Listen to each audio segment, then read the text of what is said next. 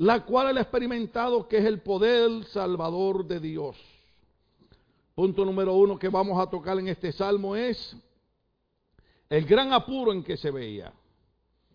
Yo sé que ninguno de ustedes ha estado en apuro, yo sé que ninguno de ustedes ha estado en problemas, yo sé que ninguno de ustedes ha estado en dificultades, pero él sí. Y entonces él quiere hablar del gran apuro en que él se veía. Luego vamos a ver la oración que elevó a Dios en dicha situación. Porque muchas veces se nos olvida que muchos problemas nosotros no podemos resolverlos con nuestras manos. Pero hay un medio, hay un sistema, hay algo que puede cambiar circunstancias negativas en positivas y circunstancias imposibles en posibles. Y se llama, como dijo alguien, el arma más poderosa del cristiano es la oración. Grandes líderes y políticos decían que le tenían más miedo a un cristiano de rodillas que a un gran ejército armado. Las cosas que vamos a estar viendo aquí. Luego vamos a ver la respuesta de Dios a su oración. Yo quiero ver si es verdad que Dios responde a la oración de su pueblo. Y por último veremos su agradecimiento a la bondad de Dios.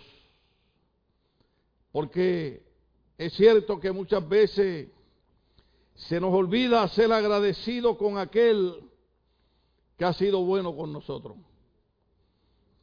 Yo por muchos años he dicho en la iglesia, cuando estaba más joven y lleno de vida y de salud y de energía, y, yo danzaba encima de las congas, y ustedes saben cómo yo era.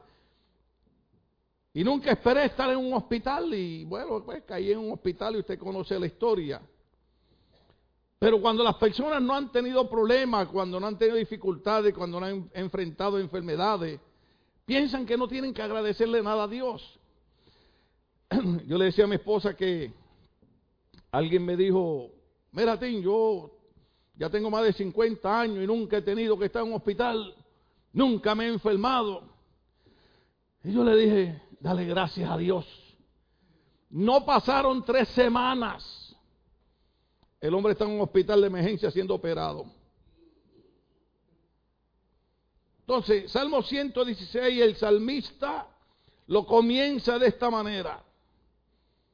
Yo amo al Señor. Wow. Ahora, es importante, es importante porque el hombre está hablando de una experiencia personal. Hay personas que cuando vienen a la iglesia alaban a Dios porque la demás gente está alabando a Dios. Pero hay personas en la iglesia que alaban a Dios y de momento usted ve que, que, termina la alabanza y ellos siguen con las manos levantadas y siguen diciendo, Señor, qué bueno eres, cuánto te amo, cuánto, cuánto me has ayudado, cuánto me has bendecido, porque la experiencia personal de cada persona con Dios es diferente. Este hombre tiene una experiencia tan profunda con Dios que vamos a ver los puntos que ya le mencioné, que él comienza, en mi país decimos, él rompe con este salmo y dice, yo amo al Señor. Yo creo que la razón que usted está aquí hoy es porque usted ama al Señor. Pastor amigo mío, siempre lo recuerdo. Y él me dice, Pastor Tim, si los domingos en California te llega gente a la iglesia, estás viendo un milagro de Dios. Porque California tiene tantas distracciones, tantos parques, que hace como una semana y algo me llevaron a uno de esos parques. Nada, hace un año, yo voy una vez al año. Pero no haga eso usted en los cultos, no venga una vez al año al culto. Dile, mire que está al lado de será contigo. y y nada, pues eh, mi hija cumplía años y no quería decirle edad, pero 29 años atrás mi esposa y yo decidimos llevar a Stephanie, que estaba chiquita, al lugar que dicen que es el más feliz de la tierra, pero es el segundo después de la iglesia. El lugar más feliz de la tierra es este. Porque aquí uno usted dice, yo te amo, Señor. Oiga, y yo así arriesgándome sabiendo que este mes yo me tiro un año más encima. ¿Usted sabe cuántos años yo cumplo este mes? Thank you. La comida va por mí, toma, cómprale el ticket. Tengo que decir la verdad, sé que me veo joven, hermoso, elegante. Los que salen en la porquería de películas y revistas esa GQ no saben lo que es nada. Usted sabe, alabado sea. Porque nosotros el Señor nos rejuvenece, amén. Oiga. Y me voy para allá. Y yo le envié una foto a los muchachos. Tienen la foto ahí, no la pongan todavía, no la pongan todavía porque necesito explicar esto. Bueno, yo estaba allí diciendo, esto no puede ser el lugar más feliz de la tierra. Porque hacemos fila para montarnos en un juego. Y mi, y mi hija Jackie, que estábamos celebrando su cumpleaños, porque 29 años atrás mi esposa la llevaba en la panza por todo ese lugar, ¿no? Y ella dice, quiero, quiero esa experiencia, pero ahora ella sabe lo que estoy diciendo. Entonces, ella dice, vamos a montarnos en, en el juego se llama Cars, o sea, carros. Entonces, ya yo estoy un poquito experimentado para estarme montando en esos juegos locos. Pero yo vi que había niños en la fila. Y dije, está el patojito ahí. Para que me entiendan. Y yo voy en la fila. Medio cansado, medio dolorido, pero bueno. Hermano, y nos montamos en el carrito. Y como yo vi la película, Usted sabe, y, yo voy en el carrito, le digo, aleluya, gloria a Dios. Y saco el celular y estoy grabando el juego. Hermano, de momento yo siento como que aquel carrito dejó de ser de niño. Y cuando, hermano, aquel carro agarra una bajada, yo puse el celular en el bolsillo y yo dije, hoy es el día que Dios me lleva a su presencia. Entonces, a mí no me da vergüenza decir ciertas cosas, pero yo puse mi mano en aquel carro, que las marcas están en el carrito todavía. Y en fracción de segundo empecé a clamar a Dios, porque después de la bajada, yo veo una cuesta y veo una curva a la izquierda y otra a la derecha. Y le dije, aquí estuvo. El rapto es para mí hoy. Entonces, ponme la foto, y no sé si se ve bien, porque ni siquiera la compré, la retraté del screen. Mire, hermano, yo voy al, al lado derecho del carro, de su derecha. ¿Usted ve cómo yo voy ahí? Voy agarrado desde el carro vengo con los ojos cerrados, clamando a Dios. Y lo que me da vergüenza es que yo vengo, mire, mire, así agajado, así, Padre Santo, envía a tus ángeles. Y atrás viene un niño como de seis años. ¿Cuánto damos gloria a Dios en este día?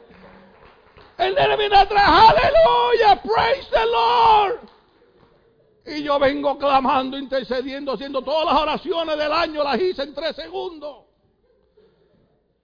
Amo al Señor porque me permitió pasar esa prueba tan terrible. Yo no sé qué le encuentran los jóvenes a eso, pero yo lo que encontré fue un momento de clamar y interceder y decirle al Señor, yo te amo con todo mi corazón porque uno nunca sabe lo que podía pasar ahí. Había que estar eh, eh, eh, pendiente. Y el salmista dice, yo amo al Señor. Y hay una razón por la que yo amo al Señor. ¿Están ahí conmigo? Yo no sé exactamente cuál era el problema profundo que estaba pasando el salmista. No sé qué afligía su corazón. Para mí tres segundos ahí parecían tres años bajando en ese carro ahí. Pero una cosa dice él, yo amo al Señor porque Él escucha mi voz suplicante. Si usted nunca ha estado en una situación desesperante, si usted nunca ha estado en una situación donde usted no sabe si, si regresa o no regresa al país, Yo estaba diciendo a mi esposa que una vez, muchos años atrás, yo voy con un amigo mío al edificio federal a buscar su pasaporte americano. Yo no sabía que no era americano. Yo no sabía que el pasaporte no era real. Y ahí voy yo de mono con él. Y cuando él sale de la oficina, sale esposado. Digo, ¿qué pasó? Dice, dile a la familia que me llevan arrestado. Yo no entendía todavía este concepto de la inmigración. Pero si alguna persona alguna vez ha estado en un momento donde el tipo de oración no es, Señor, bendíceme en este día, sino el tipo de oración es un tipo de oración de súplica, de angustia, de dolor, donde Señor, el único que necesita soy yo, el único que está orando soy yo, Señor, más nadie tiene problemas, solamente yo. ¿Cuántos entienden lo que estoy hablando? ¿Alguna vez usted ha estado en esa situación que usted cree que usted es el único que tiene problemas? Pero el salmista dice, yo amo al Señor porque Él escucha mi voz su el apóstol Pablo cuando escribe dice que oremos con todo tipo de oración, con ruegos y acción de gracia. Y hay oraciones que nosotros venimos a la iglesia y las hacemos así. Señor, yo te doy gracias. Y en voz alta, porque me diste un carro nuevo, y le puse llantas nuevas y rines nuevos, Señor, y le puse luces de psicodélicas, Señor. Oh, yo te doy gracias, Señor. Pero hay oraciones diferentes. ¿Cuánto estamos aquí todavía? Hay oraciones que cuando un médico te da un dictamen diferente al que tú esperas, cuando la situación en tu hogar está marchando bien y esa mañana tú no sabes qué pasó, que de momento todo está patas arriba, había armonía, había gozo, había paz, de momento parece que las puertas del infierno se abrieron y todos los demonios se metieron en tu casa. La oración cambia. Hay tipos de oraciones. Y una de las cosas que tiene que aprender la iglesia es que el salmista decía, yo te amo, Señor, porque tú has escuchado mi voz suplicante. Yo no sé cómo Dios lo hace después de tantos años y cosas de Dios que yo no sé. Pero sí sé que cuando uno dobla rodilla o se sienta o está de pie y usted de corazón dice, eterno Dios, si tú no haces algo en mi vida, estoy perdido. ¿Cuánto alguna vez han sentido así? Pero él dice, yo te amo, Señor, porque tú has escuchado mi voz suplicante. Mire cómo él dice, por cuanto Él, refiriéndose a Dios, Él inclina a mí su oído. Lo invocaré toda mi vida. A mí me gusta esto, porque hay momentos, y no es que voy a cantar, hay momentos que las palabras no alcanzan, ¿sí? Pero hay momentos que nosotros nos sentimos como Cristo en la cruz del Calvario. Cuando Él dijo, Eli, Eli, lama sabatani. Dios mío, Dios mío, ¿por qué me has abandonado? No importa de qué apellido usted sea, ni de qué granja venga, ni de qué albolengo venga. No importa si usted es rico o es pobre. En algún momento usted sentirá que Dios lo dejó solo. Pero el salmista dice, Él inclina a mí su oído. Yo no sé, yo no sé si alguna vez usted se ha sentido mal por algo que ha hecho. En inglés, en inglés diría, may I have a witness? en español sería, ¿habrá algún valiente? Pero de verdad, aparte del pastor, porque yo sé que a veces predicamos y cortamos cuello para allá, pero aparte del pastor, ¿cuánto alguna vez? Mire, yo esta mañana, yo esta mañana me sentí mal por algo.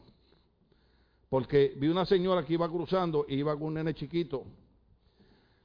Y le dije a mi esposa, en mi país las viejitas nunca cruzaban con un niño sin agarrarlo de la mano.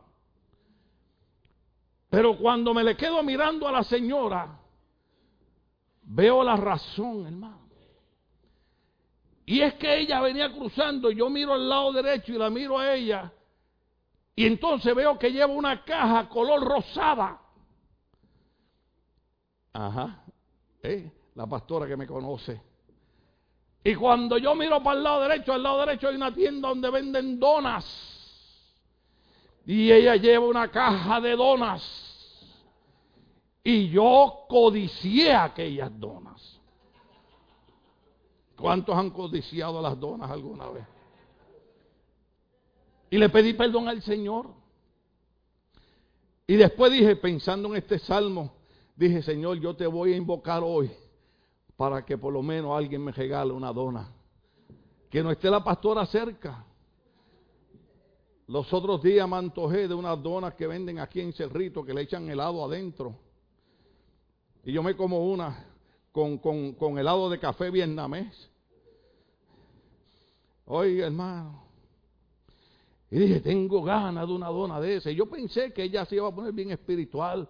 Y iba a decir, como dije los otros días, oh, estás como el salmista David cuando deseó tomar agua del pozo de Jerusalén. Eh, pues yo voy a ir, te voy a comprar la dona. ¿Sabes qué me dijo? Me dijo, no, ninguna dona, eso tiene muchas calorías. ¿Cuántos matrimonios aquí? Yo no se lo dije a ella ahora porque estoy predicando y la protección de Dios está aquí conmigo, pero pues ahora lo voy a decir. Pero yo dije entre mí, Señor, reprenda esa respuesta. Pero hay momentos que usted hace cosas que usted sabe que están mal hechas. No tanto de que usted pecó en contra de Dios, sino que lo que usted hizo creó un problema. O, o lastimó a alguien, hirió a alguien y nos sentimos mal. Pero el Dios de nosotros, dice la Biblia, el salmista en este salmo de acción de gracia, dice, por cuanto Él inclina a mí su oído, le invocaré toda mi vida. Yo le voy a seguir invocando toda mi vida. No sé cuál era la situación tan profunda, pero, pero eh, eh, eh, en ciertas cosas, en mi país decimos al buen entendedor, pocas palabras bastan. Porque él dice en el siguiente salmo, ¿están ahí conmigo? O en el siguiente verso de este salmo, los lazos de la muerte me enredaron. Me sorprendió la angustia del sepulcro. ¿Están ahí? ¿Están ahí? Voy para encima. Y caí en la ansiedad. Nadie sabe lo que es eso. ¿O alguien sabe lo que es ansiedad? Yo sé lo que es ansiedad.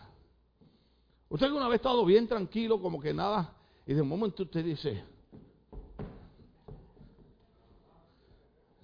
y no es que estoy bailando un zapateado de allá de México, que Cualquier cosa me traen el sombrerote ese.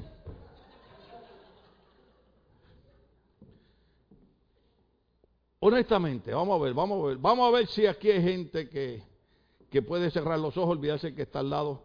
¿Cuántos en algún momento han sentido un estado de ansiedad?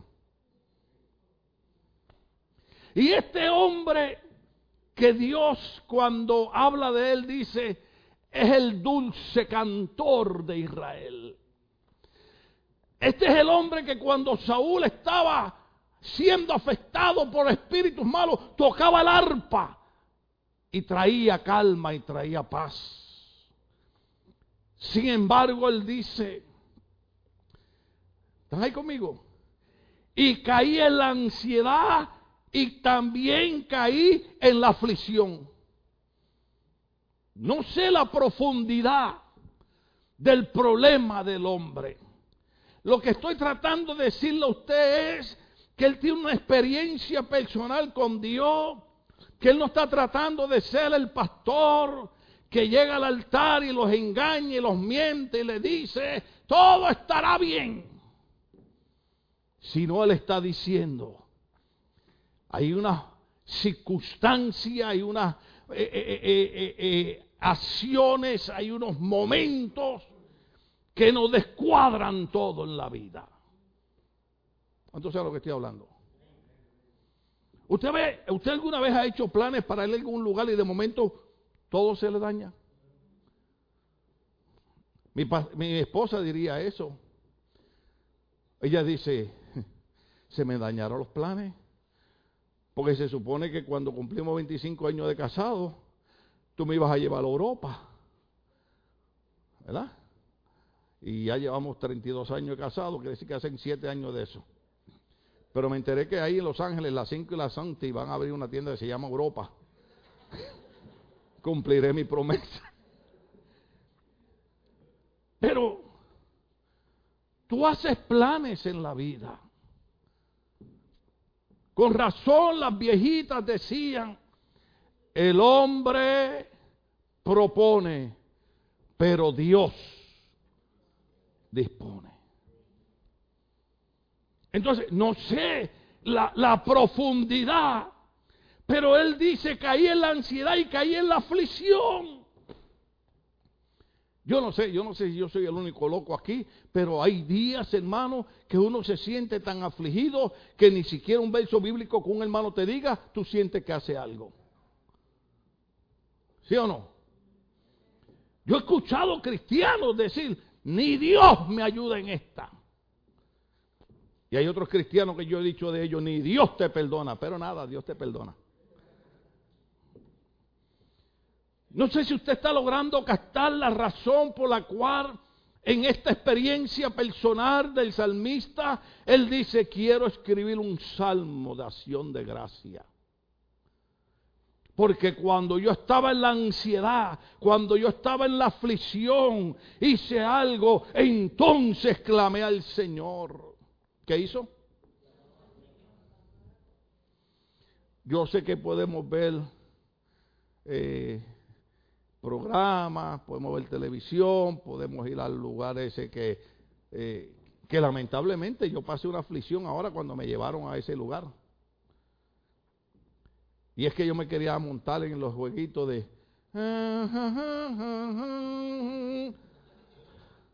Y hermano. Y ella dice, vamos para allá, vamos para allá, fuego, y ahí yo voy feliz, yo digo, ese es el mío, ese es el mío. A mí me gustan esos juegos violentos, así como que pequeño el mundo es. Hermano, y cuando vamos para allá, ¿qué aflicción llegó a mi alma? Tienen el juego cerrado, porque lo están preparando para Navidades. Y en Navidades, a menos que alguien no me pague la entrada, yo no voy. De hecho, fui porque un hermano bondadoso aquí me dijo, pastor, a usted y a la pastora le vamos a pagar la entrada. Le dije, ¿tú estás seguro? Sí, dice, pero los tickets los, tiene una amiga mía, compañera de trabajo, que está allá y, nos vamos a encontrar con ella y yo, está bien.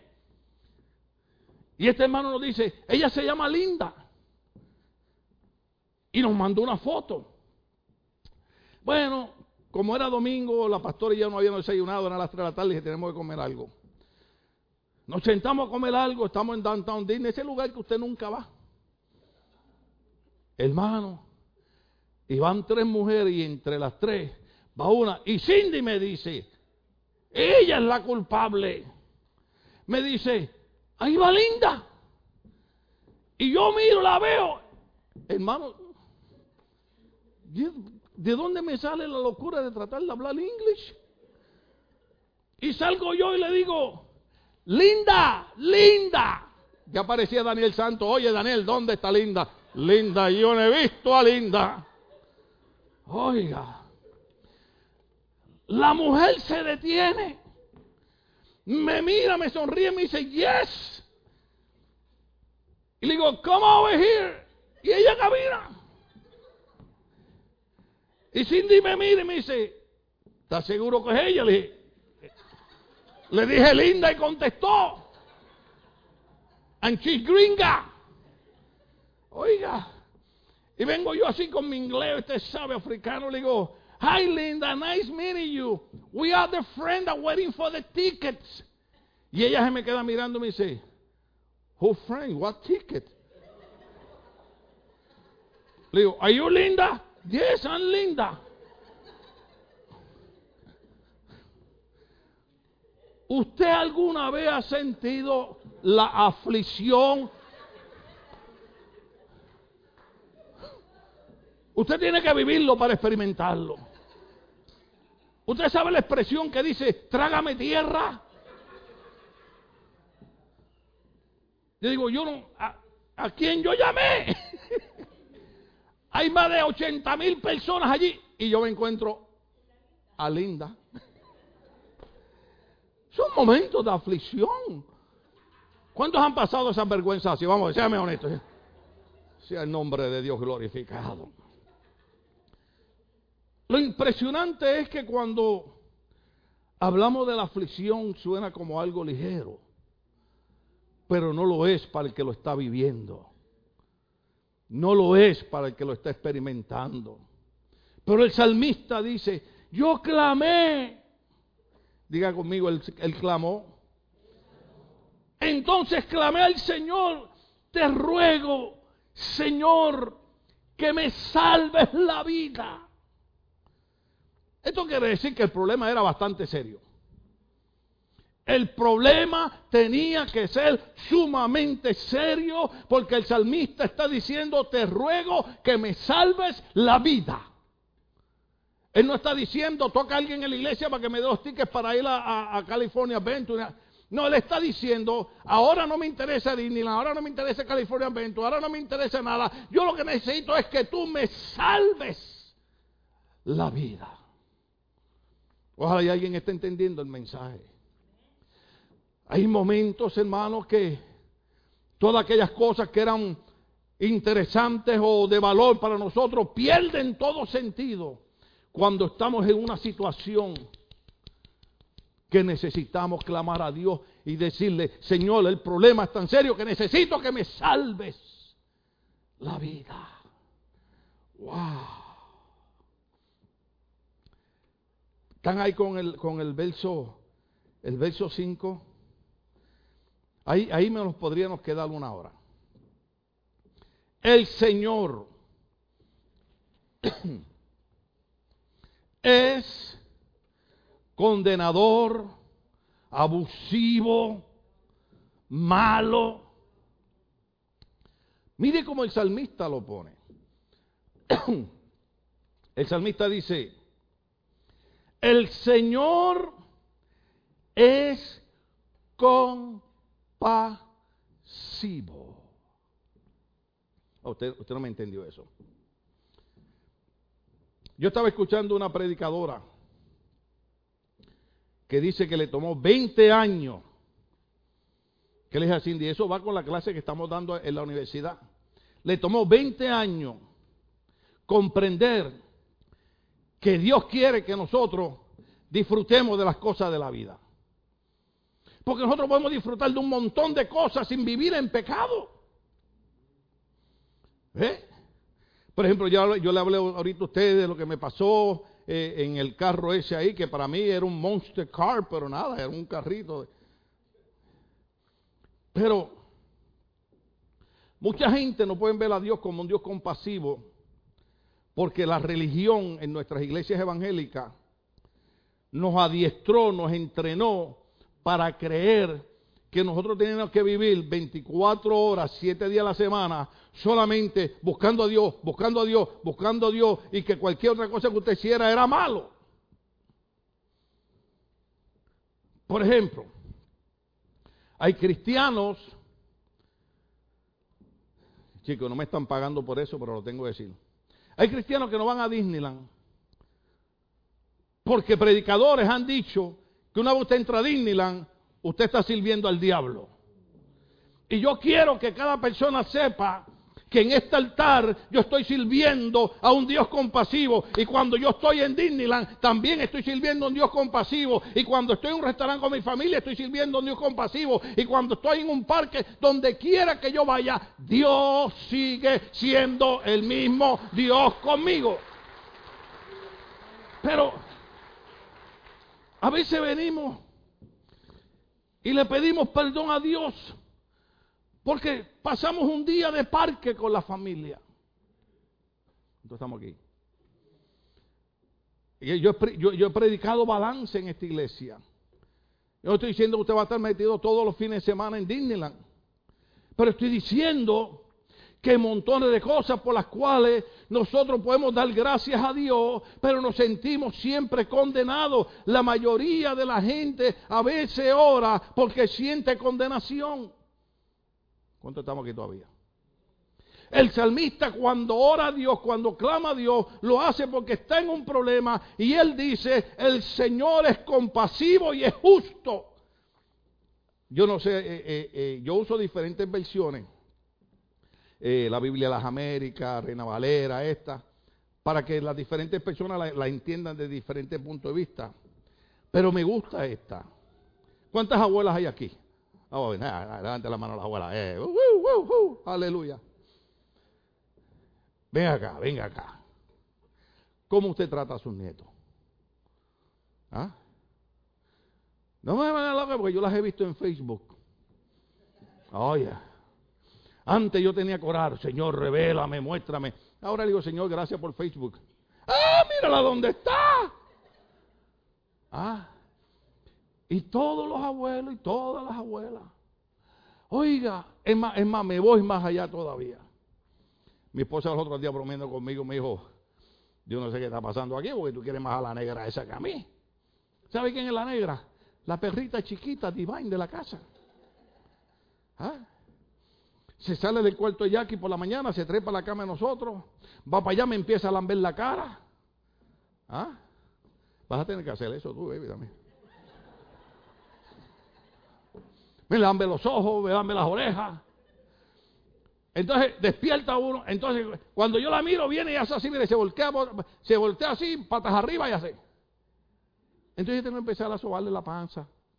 Entonces vengo y empiezo a darle besitos en la panza. Ay, yo con la negra, la negra, la negra.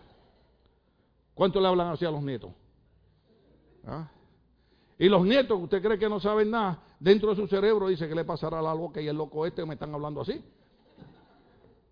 Déjelo que ellos crezcan y pregúntele, ¿cómo tú te sentías cuando yo te decía,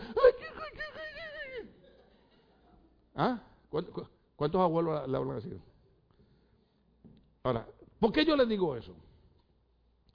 ¿Cómo es posible que nosotros, los seres humanos, que la Biblia dice, si ustedes siendo pecadores saben dar buenas cosas a sus hijos, cuánto más el Padre Celestial dará aún hasta el Espíritu Santo?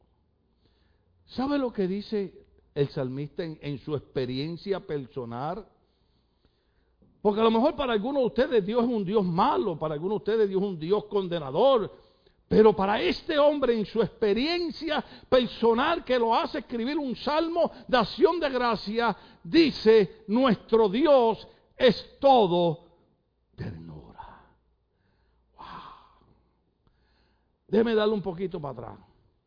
Cuando tú te sientes condenado, cuando tú te sientes que tú has hecho algo que merece que Dios te mande al infierno, el salmista dice, pues sabe qué, ese no es el Dios que yo conozco. El Dios que yo conozco es el Dios que es toda ternura. Está bien que los hermanos de la iglesia te amen y te besen y te abracen y te perdonen si ha habido algún problema, pero nada más grande que aquel que nos puede condenar, de aquel que la Biblia dice, tengan en temor no a lo que mata el cuerpo, sino aquel que puede mandar vuestra alma al lugar de tormento y ese que lo puede hacer, dice la Biblia, es toda ternura. O sea, no, no importa dónde yo entre y salga, paréntesis, uno tiene cuidado donde entre y sale, pero ojalá y casten la idea. Pero no, no importa dónde yo entre y salga, Dios nunca dejará de ser un Dios de ternura conmigo. ¿Por qué usted cree que en la iglesia alabamos a Dios? ¿Por qué usted cree que a mí se me salieron las lágrimas ahorita cuando los muchachos empezaron a cantar cuán grande es Él? Porque ese es Dios. Alabamos a Dios y honramos a Dios y bendecimos a Dios, porque cuando sabemos que no merecemos nada de Dios, Él sigue siendo un Dios de ternura con cada uno de nosotros. Oh, pero usted no entiende lo que es ternura hasta que usted no tenga un problema con la policía y le digan que lo van a meter preso 10 años. ¿Me entiende lo que estamos hablando? Casi terminando. El Señor protege a la gente sencilla. Aleluya. No tiene nada que ver con dinero. Usted puede ser rico y ser sencillo. Y usted puede ser la persona más pobre del barrio y ser la persona más arrogante del mundo. Es mejor ser sencillo, te ganas a todo el mundo. Pero hay una parte que me llama la atención en ese verso. Porque tratando de entender por qué él escribe un salmo de acción de gracia, y es que él dice, oiga bien, estaba yo muy débil. Estaba yo muy débil. Y eso que estamos corriendo porque tendríamos que entrar por Corinto y varios o de. Pero él está diciendo, estaba yo muy débil. A menos que usted no haya experimentado eso. Yo recuerdo en mi primera batalla con el cáncer en el 2006, con las operaciones, que yo me tenía que quedar en el sofá, en la sala, y el baño me quedaba, sinceramente, de aquí a la primera fila donde están los hermanos. Ahí estaba el baño en mi casa. Y yo necesitaba ir al servicio sanitario. Pero mi cuerpo no tenía fuerzas ni para levantar una mano. Déjeme decirle eso otra vez. Yo no podía hacer esto. Yo no podía hacer esto. Estar de pie menos. Yo tenía que pasar como 10 minutos orando en mi mente, Señor, dame fuerza, dame fuerza, dame fuerza, dame fuerza y a menos que usted no pase por un problema donde usted se siente débil físicamente, emocionalmente, espiritualmente, a menos que usted no se encuentre en esa situación donde usted siente que usted espiritualmente ha perdido todo contacto con Dios, donde usted emocionalmente siente que no vale la pena servir a Dios, donde usted físicamente cree que nunca va a haber solución, ahí es donde usted va a entender cuando Él decía, estaba yo muy débil y Él me salvó. Cada vez que yo predico de pies en la iglesia, digo, estaba yo muy débil y Él me salvó. Oh, aleluya, aleluya, aleluya. Ese es el Dios de nosotros. Entonces, ya casi cerrando, me gusta como él dice. Bueno, mire, yo no sé, yo no sé, porque a veces uno lee la Biblia y Dios bendice tanto a uno con, unos pasajes bíblicos que uno cree que ese mensaje es para la iglesia. A lo mejor el mensaje no era para usted, a lo mejor el mensaje era para mí. Yo estoy perdiendo el tiempo en compartirlo con usted. O habrá alguien que el mensaje le esté bendiciendo. Ah, porque todos estamos montados en el mismo caballo. ¿Usted sabía eso? Dice, dice, oh, qué tremendo es esto. Son cosas tremendas que, que, a veces uno no las quiere predicar. pero están ahí. Tú, Señor, me has librado de la muerte. Ahora, yo quiero que usted entienda, yo quiero que usted entienda que no sabemos si él estaba hablando de, la muerte física o estaba hablando de otro tipo de muerte. El libro Apocalipsis dice, tú tienes nombre de que vives, pero estás muerto. ¿Dónde estamos aquí todavía? Usted puede ver personas físicamente vivas, respirando, y a lo mejor espiritualmente están muertos. Y el salmista dice, tú me has librado de la muerte. A menos que usted no haya experimentado ser rescatado de la ansiedad, ser rescatado de la aflicción, a menos que usted no experimente el haber clamado a Dios y ver que Dios haya contestado, a menos que usted no haya experimentado el ser librado de la muerte, usted no entiende lo que yo estoy hablando. Él dice, mm, tú Señor me has librado de la muerte, has enjugado mis lágrimas. Hago una pausa ahí. Porque a menos que usted no haya experimentado el dolor, que lo único que usted puede hacer es llorar y llorar y llorar, usted no entiende lo que yo estoy hablando. Había gente en la iglesia y hubieron gente que lo dijeron, pero como estoy en, Facebook no lo puedo decir, pero ya lo pensé. Hubieron gente que dijeron, nos vamos de la iglesia. Y se fueron. ¿Sabe por qué?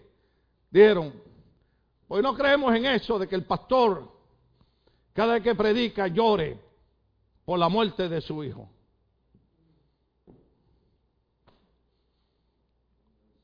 Pues yo predicaba y lloraba. Y ayer el reverendo Alfonso Guevara, que le agradezco, me envió un poema, un poema tan maravilloso. Me dice, pastor, te encontré esto, pensé en ti y me lo envió. Y lo iba a leer hoy, pero dije, puede ser que no lo pueda leer. Habla de cuando tú pierdes un ser querido y, y yo lloraba, hermano. Lo que la gente que se fueron no entendieron es que llega un momento donde tú escribes un salmo de acción de gracia, porque conoces a un Dios que cuando clamas a Él, Él te contesta y Él enjuga toda lágrima de tus ojos. Y hoy puedo predicar y hoy puedo decir, Dios ha enjugado toda lágrima de mis ojos. Porque hasta que tú no lo vives y lo experimentas, no sabes lo que es eso. Para la gente le es fácil condenar, para la gente le es fácil criticar. Esta mañana estaba viendo un pensamiento ahí de, de unos cartoons. Y dice, no tengo tiempo para estar pensando en la gente que no me quiere cuando tengo tanta gente que me quiere. Oh, aleluya. Y yo voy a contar. Levanten las manos los que me quieren. Señor de 500, 200 levantaron la mano. Los otros 300, bendícelos de todas maneras, Padre. Es más, permite que la comida de hoy les caiga bien, Padre. Que lo que le va a tomar un año engordarlo engorden hoy en la cena. Aleluya. Pero, pero, pero de verdad, de verdad, de verdad, de verdad. Es más, es más, ¿cuántos no me aman, pero cuántos dicen, Señor, gracias por el pastor?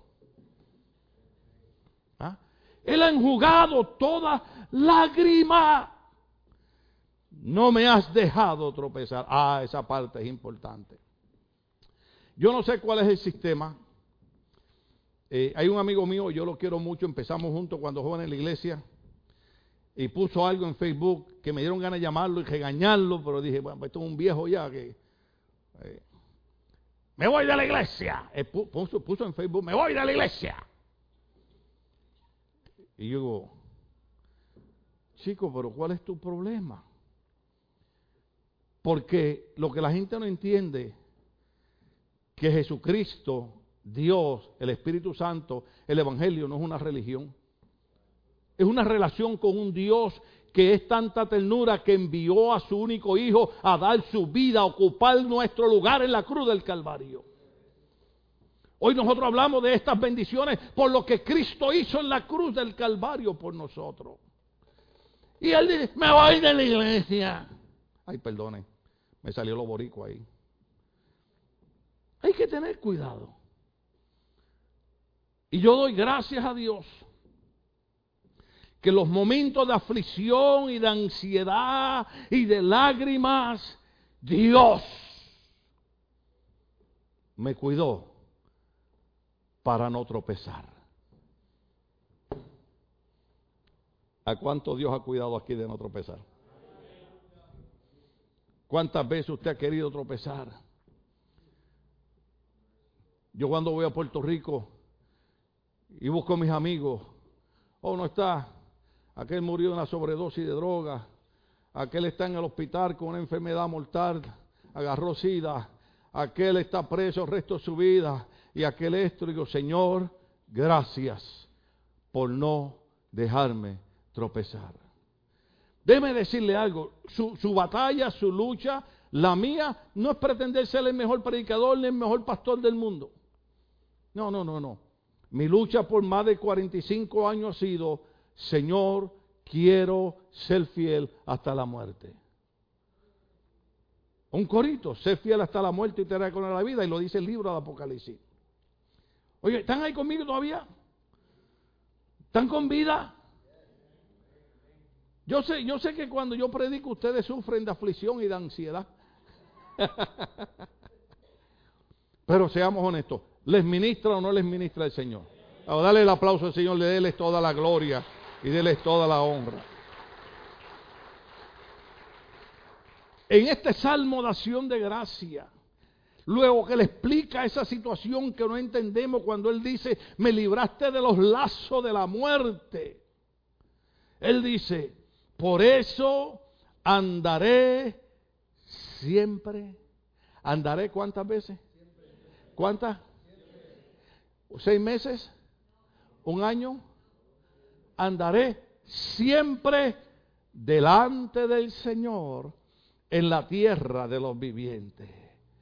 Perdonen, yo sé que personas lo han hecho, pero hay personas que toman el Evangelio como un juego. ¿Sí? Están tres años sirviendo a Dios en la iglesia, se van dos años al mundo de pecado, a las drogas, al alcoholismo, luego un año después regresan. Esto no es un juego, hermano. ¿Puedo predicar? Esto es una realidad. Jesucristo dijo, si alguien después de haber puesto la mano en el arado mira hacia atrás, no podemos mirar hacia atrás. Yo sé que lo que Dios me ha dado no me lo quita, pero yo quiero seguir sirviendo al Señor siempre en la tierra de los vivientes. Yo puedo ir a mi país, yo puedo ir a cualquier lugar. Y una de las cosas que la gente siempre dirá es, Tim Mejía desde los 18 años que comenzó a servir a Dios jamás se ha apartado. Mis amigos me trataron de sacar, los problemas me trataron de sacar, las enfermedades me trataron de sacar, el golpe, la muerte de mi hijo fue una cosa terrible donde tuve que clamar a Dios y pedirle a Dios tantas cosas. Pero ¿sabe qué? Aquí estamos todavía siempre sirviendo al Señor en la tierra de los vivientes. Porque a Dios le servimos siempre. A Dios no le servimos cuando estamos de buen ánimo. A Dios le servimos siempre. Hay gente que cuando están de buen ánimo, hermano, que eh, quieren, yo, quisiera que volaran por aquí. Yo he tenido gente aquí que me ha exhortado, me han exhortado. Pastor, ya usted, usted tiene que ministrar, y usted tiene que orar, y usted tiene que tumbar gente. Digo, hermano, yo te pongo a predicar y hazlo tú, no hay problema. ¿Por qué? Porque ya yo soy una vaca vieja. Ah, usted no sabe lo que es eso. ¿Sabe lo que significa eso? Que los años no pasan en vano. Cada vez que pasa un año usted adquiere más experiencia. Y usted entiende que es más importante enseñar a la gente, aunque yo creo en orar por la gente. Lo único que, por ejemplo, Yo abuso cuando viene Manuel a predicar. Digo, Señor, ahí está ese joven lleno de vida, contento, feliz, que ore él por la iglesia. Porque si yo empiezo a orar por ustedes, después de tres que esté orando, ya la espalda va a estar así. ¿Sí? Y Manuel ora por 15, por 20, por 200, 300. Y cuando termina me entrega, me entrega el micrófono y le digo, ¿puedo orar por algunos más? Y dice, claro que sí, pastor, vamos para encima. Pero ya yo estoy más de acá. Entonces, hay personas que... ¡Ah! Y yo digo, yo te quiero ver a ti cuando llegue la época de la aflicción. Yo te quiero ver a ti cuando tú estés en el problema que tú tienes que clamar a Dios. A ver si vas a venir con el mismo ánimo. Mas, sin embargo, yo he visto gente en esta iglesia que han sabido serle fieles a Dios los momentos de gozo y de alegría. Y han sabido seguirle siendo fiel a Dios en los momentos de ansiedad y de aflicción también. Por eso el salmista decía, ¿están ahí conmigo? Por eso andaré siempre delante del Señor en esta tierra de viviente. Aunque digo me encuentro muy afligido. Oh, qué batalla, qué batalla. Ahora sí se me fue el tiempo y me quedan tres versos más. ¿Qué hacemos? Seguimos. Porque, porque la experiencia personal de él es, aunque estoy afligido, óigame bien, óigame bien, ¿cuántos no tienen problemas aquí? ¿Cuántos no tienen problemas? ¿Cuántos no están enfermos? Eh, ¿Cuántos no tienen problemas de finanzas? Porque es que voy a decir algo, pero quería hablarle a, esa gente que no tiene ningún problema. Pero si ustedes me están diciendo a mí con la mirada que aquel me miró como me dice, no hay ni taquitos en la casa, me dijo. Y yo le dije que me invitara a comer a la casa. Nos vamos juntos ahí, la Atlántico, un potecito y. Aleluya. Pero él dice, aunque estoy afligido, aunque me encuentro muy afligido. ¿Alguien entenderá lo que yo estoy hablando? En una ocasión compartí algo en Facebook. A mí mucha gente me critica en Facebook, pero en mi país decimos, a mí me resbala todo. Porque yo puse algo que puse una doctora y puso una persona sonriente, feliz, y abajo puso, esta es la cara de la depresión. Porque somos expertos en aparentar lo que no somos y lo que no sentimos. Porque es como que la religión nos dice, tienes que aparentar lo que no eres. Entonces hay que un montón de versos bíblicos de la Biblia. Santiago dice, ¿está alguno triste? Haga oración. Ora los unos por los otros. Entonces él dice, ¿estamos ahí todavía? Aunque me encuentro muy afligido, esta es la parte clave. ¿Cuántos están listos? Sigo terco como la mula. Sigo. Aunque me encuentro muy afligido, sigo creyendo en Dios, porque ni la ansiedad, ni la depresión, ni la enfermedad, ni la muerte, nada, nada me puede quitar lo que el Dios del cielo me ha dado. Sigo creyendo en Dios aunque las cosas no se vean como yo quiero que se vean, aunque las cosas no salgan como yo quiero que salgan, sigo creyendo en Dios. Uno de los versos que a mí más me encanta es de Moisés. Dice la Biblia, y Moisés se paró y se mantuvo como mirando al invisible. ¿Sabes lo que era eso? Todo lo que Moisés veía era problema. Todo lo que Moisés veía eran dificultades. Pero él dijo, por encima de esos problemas y por encima de esas dificultades, hay alguien que la gente no lo ve, pero yo lo estoy viendo y me mantengo como viendo al invisible. Y Moisés le decía al hermano de la izquierda y al hermano de la derecha, aunque tú no le entiendas ese Dios que tú no ves, yo lo estoy viendo y aunque tú no lo entiendas, Él va a cambiar, Él va a transformar, Él va a remover, Él hará todas las cosas nuevas en mi vida. Por eso es que Él lo dice. Yo sigo, sigo, sigo, sigo, sigo creyendo en Dios. Yo veo, yo veo gente que tiene un problemita y ya dejaron de creer en Dios. Si usted viera los problemas que yo enfrento, la gente dice, ay, yo quiero ser pastor porque los pastores que dulce coco. Mire, hermano. Cada vez que yo voy al doctor, yo siempre que voy, yo llevo a mi esposa conmigo porque ella es la que ora, ella es la que tiene fe.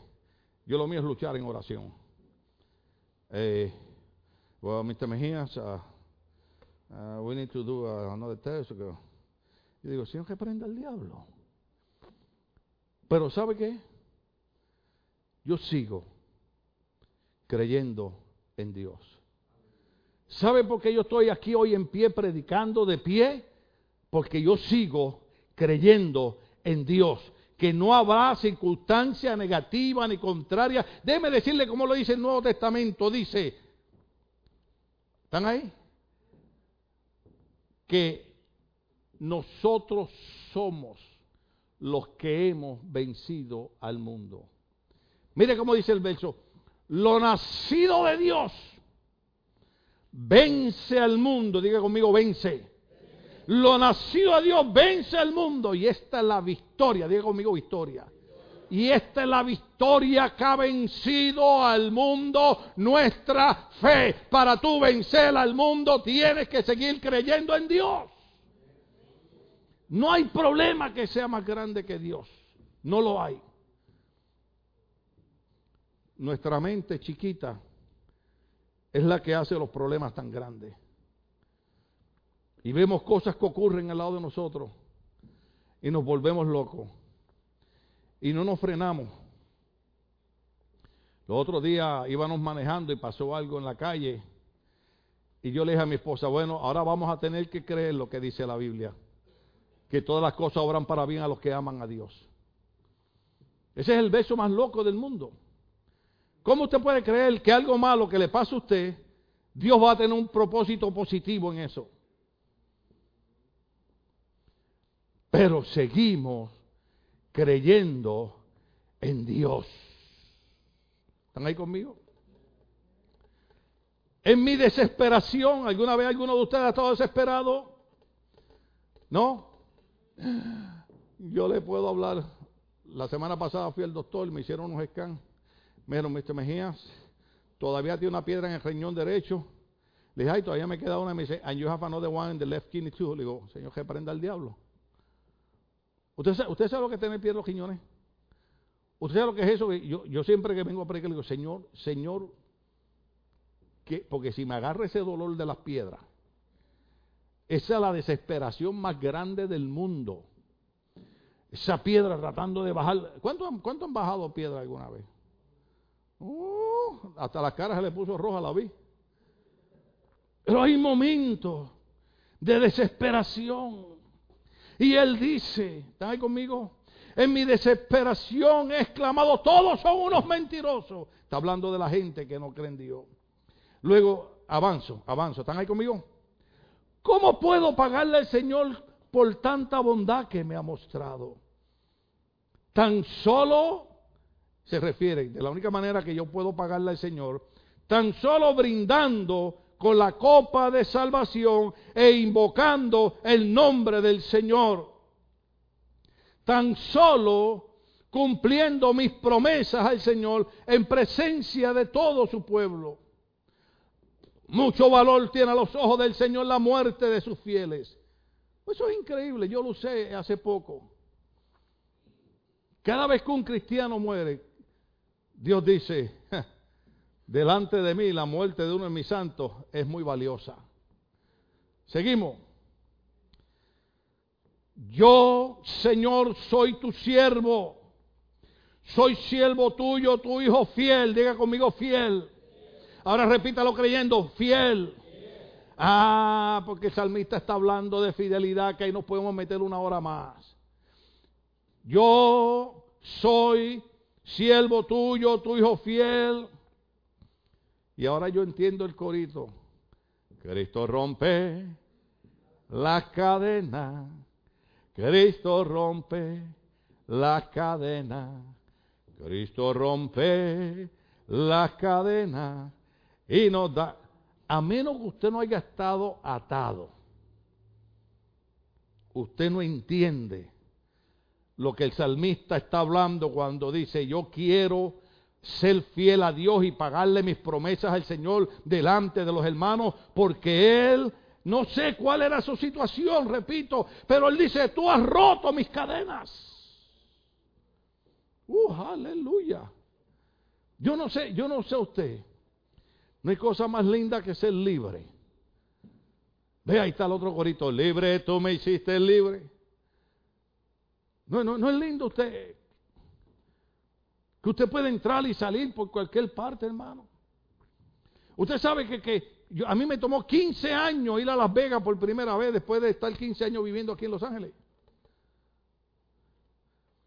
Porque usted sabe, mis compañeros de iglesia me dicen, no, pastor, eso es del diablo. Eh". Y, yo dije, bueno, está bien, Las Vegas es del diablo. Pero un pastor me invita a predicarle. Y cayó, cayó en, en, en, una época de aniversario de boda de nosotros. Le dije, pues bueno, vamos. Le predicamos y celebramos aniversario de boda. Y yo iba por ahí manejando y Señor, y guárdanos y cuídanos. Y tan pronto entremos a la ciudad del pecado, envía a tus ángeles.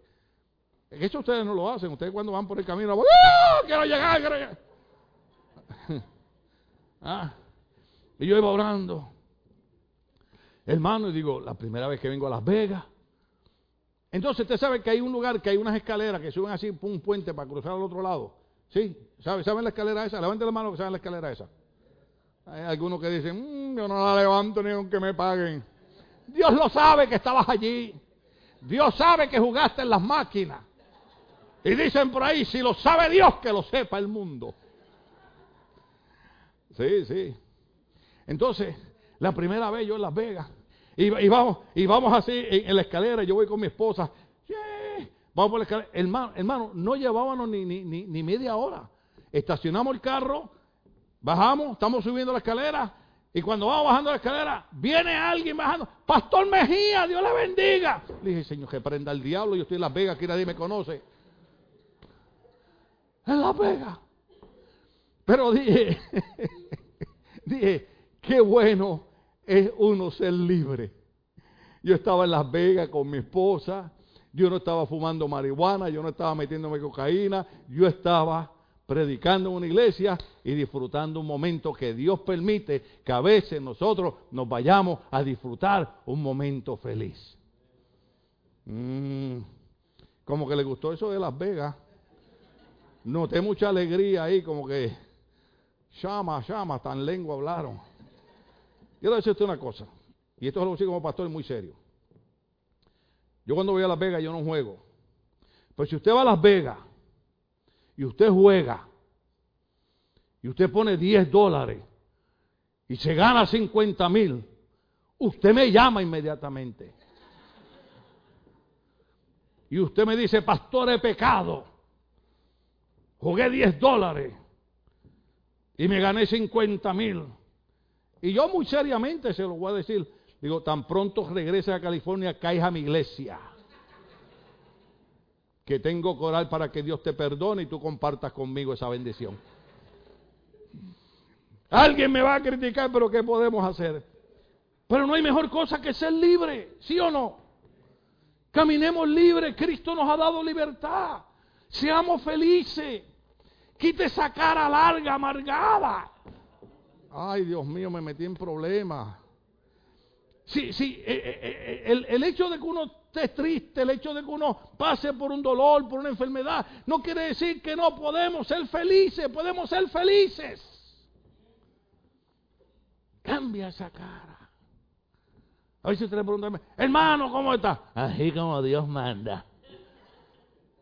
Oh, hermano. Hermano, ¿cómo está? Estoy bien. Yo cada vez que voy al doctor y me pregunta, me dice, how you doing? Le digo, well, I'm going to tell you the truth.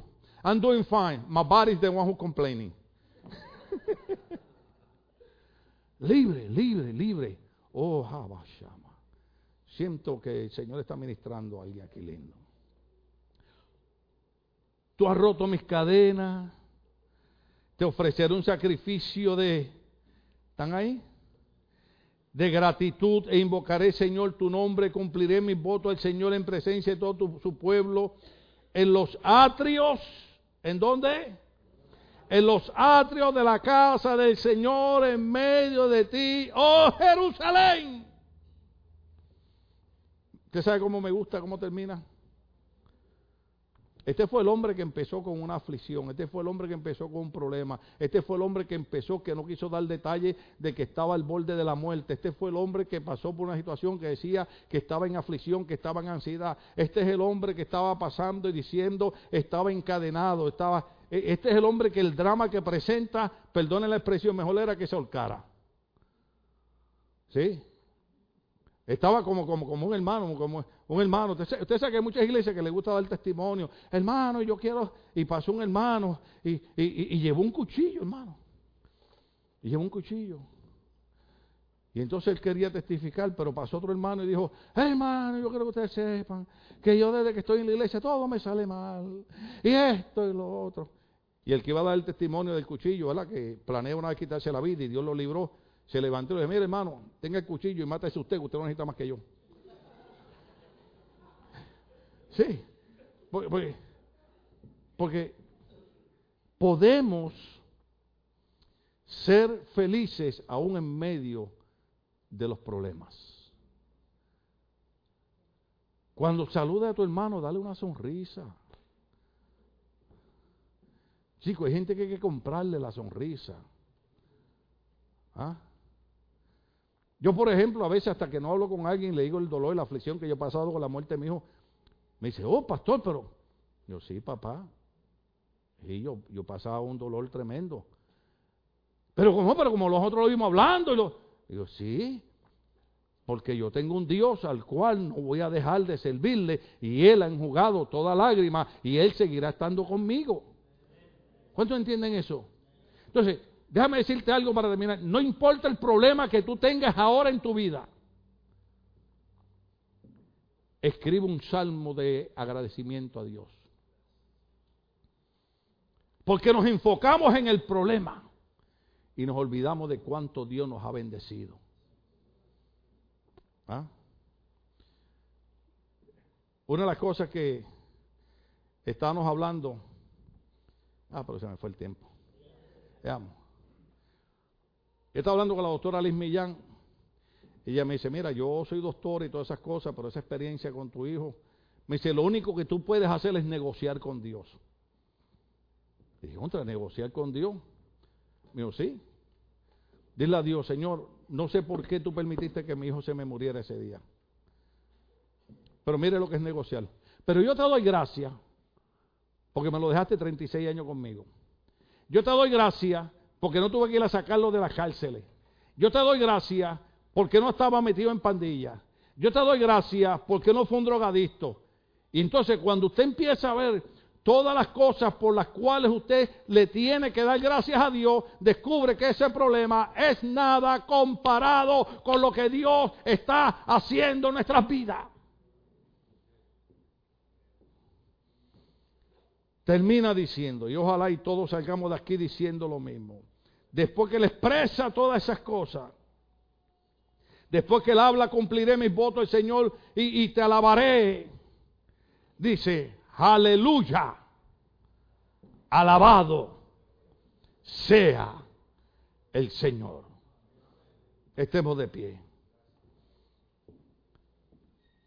Es que lo dije muy rápido. Cuando Él dice aleluya, alabado sea el Señor, lo que está diciendo es, no hay diablo, ni diabla, ni demonio, ni demonia que pueda impedir que yo sea feliz. No hay nada en el mundo que pueda impedir que yo tenga victoria. Enfrentaré problemas, enfrentaré dificultades, pero al final podré decir, aleluya, alabado sea el Señor. Y yo creo que hoy usted puede negociar con Dios.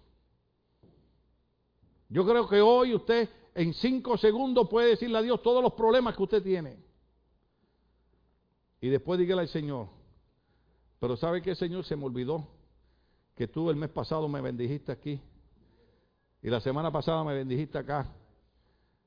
Y ahora me dieron una buena noticia cuando yo esperaba que me dieran una mala noticia. Y fíjate, Señor, y yo, yo, y yo pensé que no me iban a llegar los papeles. Eh, Dios tiene una razón para todo, hermano. Que a veces no la entendamos, son otros 20 pesos, pero, pero Dios tiene una razón para todo. Entonces, pon tu mente hoy en aleluya, alabado sea el Señor. Yo cada vez que veo a los muchachos, nosotros fuimos de aquí, yo creo como a la una de la mañana, esta madrugada. Y yo veía a los muchachos trabajando aquí. Y yo me siento ahí ayudarlos. Nada, mirarlo con los ojos, le subo la madera y la bajo. Pero lo que ellos no saben es. Y veía a Fernando que fue operado del hombro y lo veía trabajando. Así, y varias ocasiones le decía, pues ten cuidado con el hombro. Y yo veo cada uno de ellos. Y veía a José y a Juan. voy a decir algo de Juan, pero no le diga que yo lo dije. ¿Ok? Había que subir una escalera aquí hasta el techo. Esto, esto el sábado que viene esto va a estar transformado.